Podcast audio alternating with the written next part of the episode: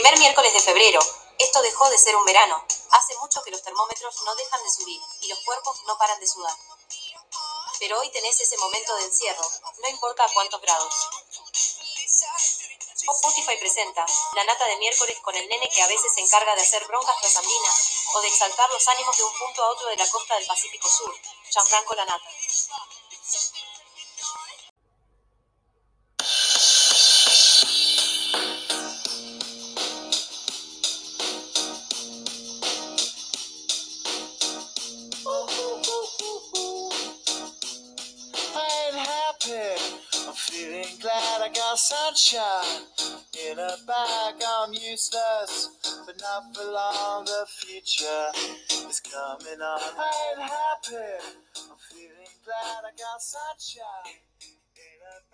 Tres señoras.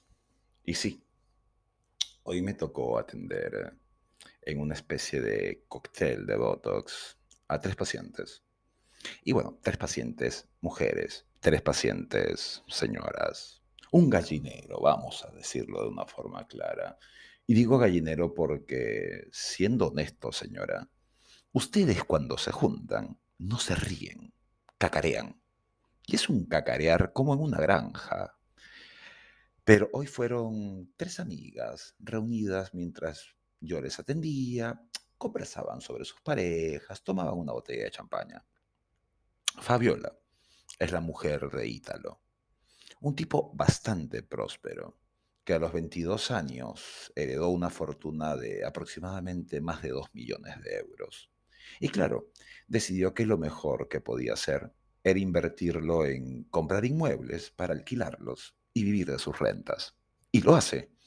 No necesita mover un dedo para que las oficinas que posee cada mes le generen entre 6.000 y 8.000 euros. Nada mal. Pero claro, él ya no necesita trabajar.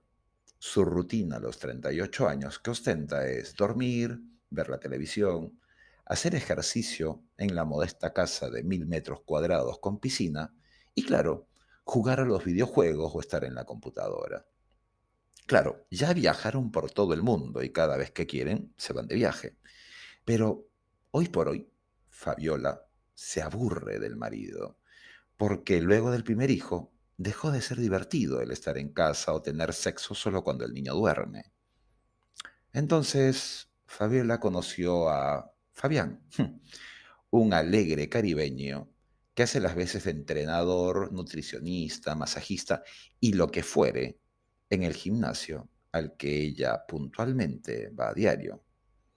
Y pues el amigo caribeño de pronto se volvió su amante Fabiola se siente muy cómoda con sus días de gym y las veladas con las chicas a las que Ítalo no le interesa saber.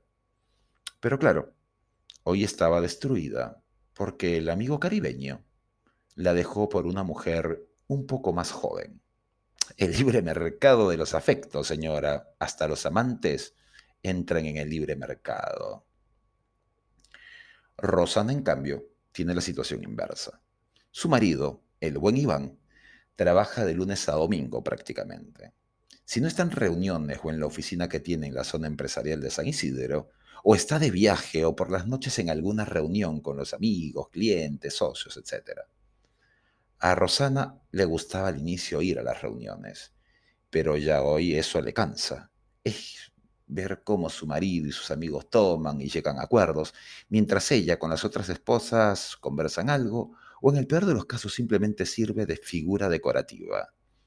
Entonces decidió cambiar de aspecto, volverse un poco más renegada. Se tatuó ambos brazos, se puso un piercing en la lengua, se hizo la liposucción y hoy busca tener el aspecto de una chica de menos de 30, pasados ya sus 40. Ojo, yo a todas mis pacientes les digo que la edad es un número que no expresa nuestra personalidad ni actitud. Pero ya querer ella parecer una amiga de su hija de 23 querer ser una TikToker y buscar celar a su marido con los comentarios que le hacen hombres más jóvenes por la mini que se puso o los gestos que hizo en determinado video, hicieron que el buen Iván en un momento determinado se cansara, le dijera que no había drama, que sea feliz ella con el TikTok y con sus comentarios y sus seguidores y sus followers, y a pesar de los 24 años de matrimonio, se fue de casa y hoy sale con una mujer 15 años menor.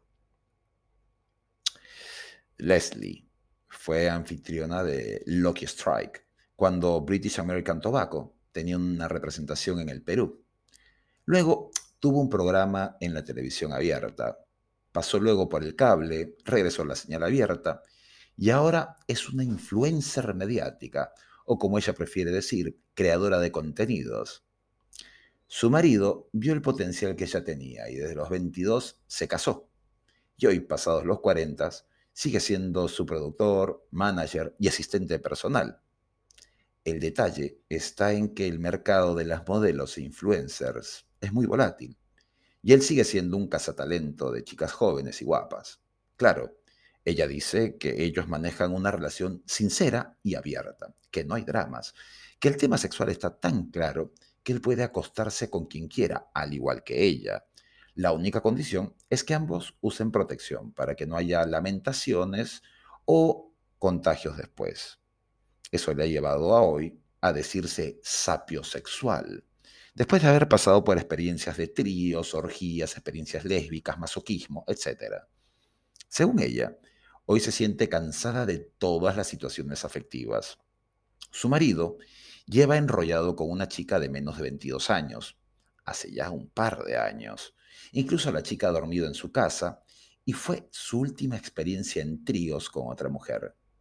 Pero no se siente ni cómoda ni feliz. Hoy está metida estudiando temas de full mindness y hace unos días un productor amigo le sugirió pasar al gran mercado de OnlyFans. La idea le agrada mucho porque, claro, una cosa es producir para algunos tipos de contenido y otra lanzarse al mercado de personas adultas.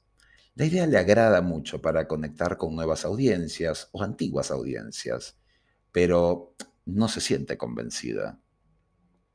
Las tres hablaban de ello mientras yo, claro, no hacía ni el menor comentario. Y con el añadido que lo que se diga en la consulta es un secreto de Estado. Pero llegó el odioso momento de buscar conciliar opiniones y añadir la mía. El tema es que, por ejemplo, en el caso de Fabiola, es ya aquello de gallina que come huevo aunque le quemen el pico. Y es que su matrimonio ya terminó hace mucho. Ya lo que ella tiene es una cómoda situación en la que Ítalo es parte del decorado de la casa. Probablemente deba o volverse a enamorar o disfrutar esos momentos amatorios con el que le toque, hasta que encuentre a alguien que le mueve el piso llega a decidirse por quedarse. Pero ya las opciones con el buen Ítalo se terminaron hace mucho rato. Rosana ya lo perdió todo.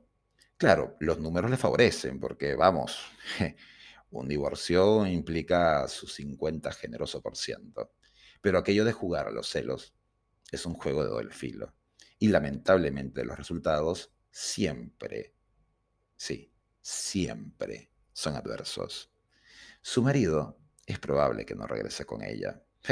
lo importante es que pueda, por lo menos, mejorar la relación que tiene con sus hijos, que ya son grandes. Aquello de tener una edad y querer revolucionar el gallinero siendo otra, pues le ha traído una amarga consecuencia y lamentablemente eso es madurar. La edad no implica madurez, solo son números. El madurar es crecer, es avanzar, es aprender, ¿cierto? Con Leslie, en cambio, la situación es tan amplia como complicada. Algunos en la vida habremos buscado experimentar de lo que se puede decir todo. ¿eh? Yo me incluyo definitivamente. Los excesos, la noche, las parejas, el puterío, la joda, vamos, a meterle con todo. Y claro, mientras ello no le haga daño a nadie, todo bien.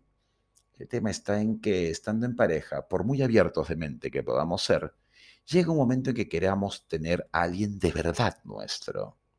Las relaciones abiertas no nos garantizan ello.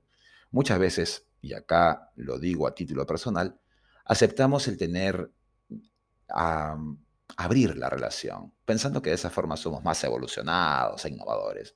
Pero lo cierto es que es una inmensa excusa de querer llamar a un pareja a alguien que hace rato se cansó de la relación o encontró algo que no es con nosotros.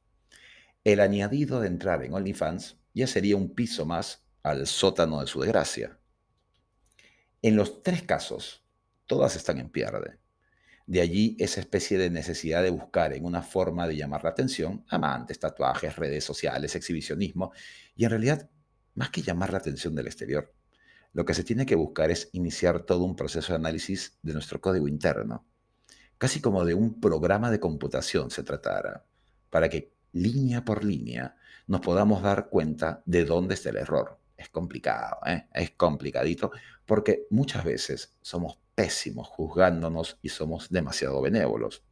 Es que aceptar nuestros errores y fallos va a implicar compromisos, pero también va a corresponder el ir contra aquello que injustificadamente hemos creído como una parte innegociable de nuestra forma de ser y pensar, y que a la postre haya significado que perdamos una, diez o cien relaciones. Para este tipo de situaciones, lo mejor es no buscar alguna amistad que nos apañe o que solo nos consuele, que esas amistades sobran, pero no son lo que necesitamos. Esas amistades que nos dicen que la culpa es del otro, que uno es completamente inocente, que mejor que se haya ido tal o cual, que nos vendrá una persona mil veces mejor, es que ese verso ayuda. Necesitamos la amistad de alguien que nos ayude a analizar los fallos, que sea inmisericordia, que nos diga por dónde la hemos cagado. Sí, pues, que no haya piedad en ello. Esa es usualmente la mejor forma, y no necesariamente alguien ligado a nosotros. Debe ser alguien tan neutral que puede ser desde un cura, pasando por un analista o un mismísimo psiquiatra. Es un proceso que implica borrar las líneas del código, entender, perdonarnos a nosotros mismos, perdonar a los demás y escribir una nueva y adecuada sintaxis, con una depuración de errores constante. Nadie dijo fácil, señora, ¿eh?